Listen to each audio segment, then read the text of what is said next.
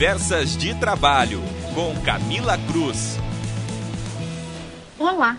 No Conversas de Trabalho de hoje, nós falaremos sobre a suspensão do contrato de trabalho de acordo com a recente medida provisória 1045 de 2021.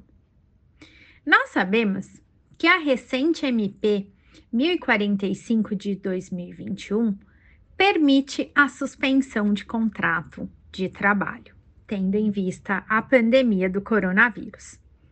E, consequentemente, as empresas necessitam tomar algumas precauções e realizarem algumas formalidades em termos de acordo e de documentação para que possa comprovar e dar validade jurídica ao novo programa emergencial de manutenção, emprego e da renda trazido pela MP. Primeiro ponto que a gente destaca é quanto à questão do prazo, pois a medida provisória deixa claro a faculdade para os empregadores de qualquer porte durante o prazo de 120 dias contados do dia 28 de abril de 2021, ou seja, data em que houve a publicação da medida provisória para que possa acordar com seus empregados a suspensão temporária do contrato de trabalho. Trazendo ainda a novidade de que essa suspensão pode ser feita tanto de forma setorial como departamental, de forma parcial ou até mesmo de forma total de todos os postos de trabalho. Essa suspensão temporária do contrato de trabalho obrigatoriamente deve ser pactuada ou por uma convenção coletiva de trabalho, ou por um acordo coletivo de trabalho, ou ainda por um acordo individual escrito entre a empresa e o seu empregado. E como que eu faço então esse ajuste individual? Quando que a empresa pode se socorrer desse documento particular firmado entre a empresa e o seu próprio empregado?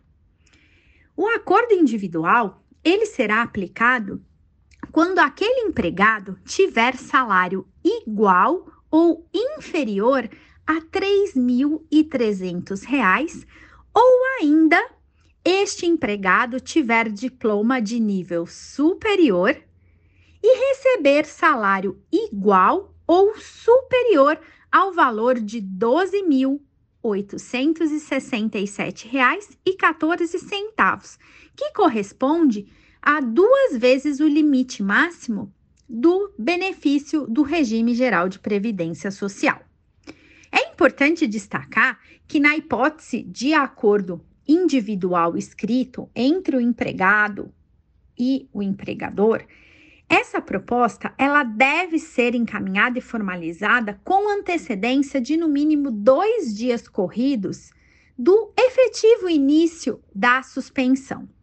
Ou seja, então a empresa formaliza o interesse em fazer o acordo, o empregado deve formalizar esse aceite e, consequentemente, depois será feito este acordo formalizando todas essas regras que foram acordadas.